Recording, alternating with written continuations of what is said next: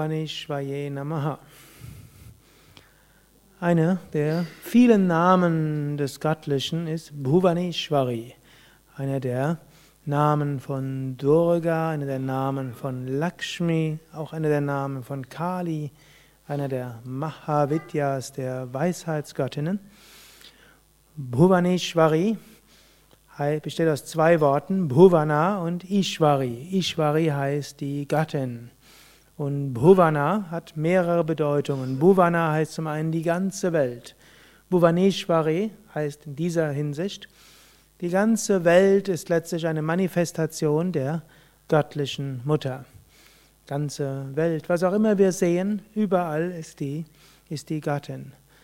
Im Vedanta sagen wir Brahma Satyam, es gibt nur Brahman. Wenn es nur Brahman gibt, ist also auch das relative Weltall letztlich besteht aus Brahman, ist nur Brahman.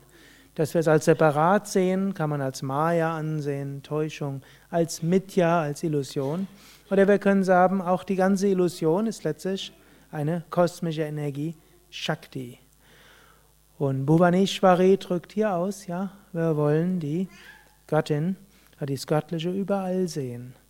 Natürlich fällt es erstmal leichter, das Göttliche im Schönen und Großartigen zu sehen. Es fällt dann auch leichter, die Göttin in der Natur zu sehen, insbesondere wenn die Natur schön ist. Schönes Vogelgezwitscher, wunderschöne Orchideen, die Natur hier strahlt, ganz wunderschön. Aber die Natur kann auch manchmal anders sein. Aus dem Süden oder Osten der Republik an einem der großen Flüsse hm, lebt. Ja hat diese Macht gesehen. Oder ich habe gerade mit Maheshwara gesprochen, der mir so erzählt hat, den Ashram, in dem man ein paar Monate verbracht hat, den gibt es nicht mehr. Weggeschwemmt worden vom Ganges.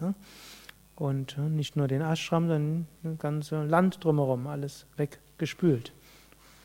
Letztlich auch dahinter steckt eine göttliche Kraft.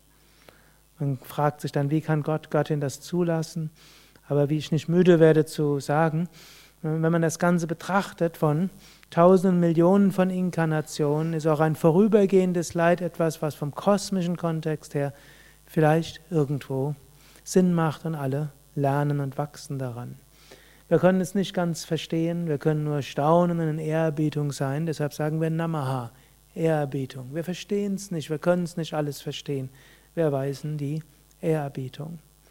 Ehrerbietung dem gesamten Universum, welches eine Manifestation der göttlichen Mutter ist.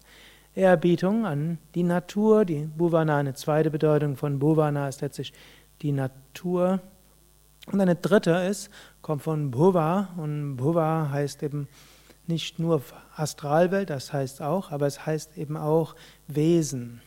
Und in diesem Sinne, Bhuvana, Bhuvaneshwari ist auch die Göttin hinter allen Wesen. In jedem Wesen ist auch ein göttlicher Kern. Auch das fällt wieder leichter, das zu sehen in Menschen, die nett zu uns sind, Menschen, die Großartiges machen, das ist einfach, die Göttin zu sehen, oder? Oder wenn die Kinder sich gerade mal gut benehmen und dann einem so freundlich zulächeln, hm, eine schöne Krone aufhaben, hm, da sieht man ja, es gibt kaum etwas, wo man hm, die Göttin so schön sehen kann wie im Lachen eines Kindes. Aber sie ist auch da, wenn das Kind mal schreit, auch wenn es etwas schwieriger ist.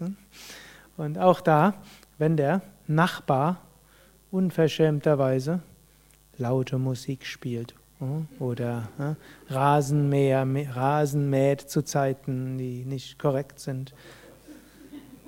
Oder wenn er in Form eines einer Steuerprüfung kommt. Und es gibt natürlich noch schlimmere Weisen, die hm? das sind jetzt alles relativ harmlos. Hm? All das, Bhuvaneshwari, o göttliche Mutter, du manifestierst dich überall. Du kannst dich auch manifestieren wie Dumavati, in den Leidenden, in den Menschen, in den in Not geratenen. Du kannst dich manifestieren auch in denen, die hm, mir gerade hm, nicht so freundlich gesinnt sind. Bhuvaneshwari, O Gattin, lass mich dein Wirken überall sehen. Es ist ein Unterschied, ob wir irgendwo denken, ja, der andere ist nur unverschämt, wenn wir sagen, Die göttliche Mutter manifestiert sich gerade in dem anderen auf eine faszinierende Weise. Namastasye, Namastasye, Namastasye, Namo Namaha, o göttliche Mutter, ich verehre dich wieder und wieder, die dich gerade auf diese faszinierende Weise manifestierst. Gut, danach haben wir immer noch karmische Aufgaben hm, und müssen vielleicht äh, uns zur Wehr setzen oder dafür sorgen, dass nicht, dass wir äh, einem Unrecht äh, irgendwo entgegensehen. Aber es ist was anderes, wenn wir sagen, dieser Unverschämte oder wir sagen, die göttliche Mutter manifestiert sich in diesem Wesen. Bhuvaneshwari, die Gattin hinter allen Geschöpfen. Das kann man in sich kultivieren, das kann man immer mehr spüren. Man kann es letztlich zum Dauergefühl machen. Was auch immer kommt, wir können sehen, dahinter steckt die göttliche Mutter. Und was auch immer Menschen tun, wir können sehen, dahinter steckt die göttliche Mutter. Sogar, was wir selbst alles machen. Und äh, auch da steckt dahinter die göttliche Mutter. Überall. Und daraus kommt dann letztlich die vedantische Verwirklichung auch wieder. Savam Kalvidam Brahman, letztlich hinter allem ist nur Brahman. Om Shrim Klim Shrim Bhuvaneshvaye Namaha ॐ श्रीं क्लीं श्रीं भुवनेश्वाय नमः। ॐ श्रीं क्लीं श्रीं भुवनेश्वाय नमः।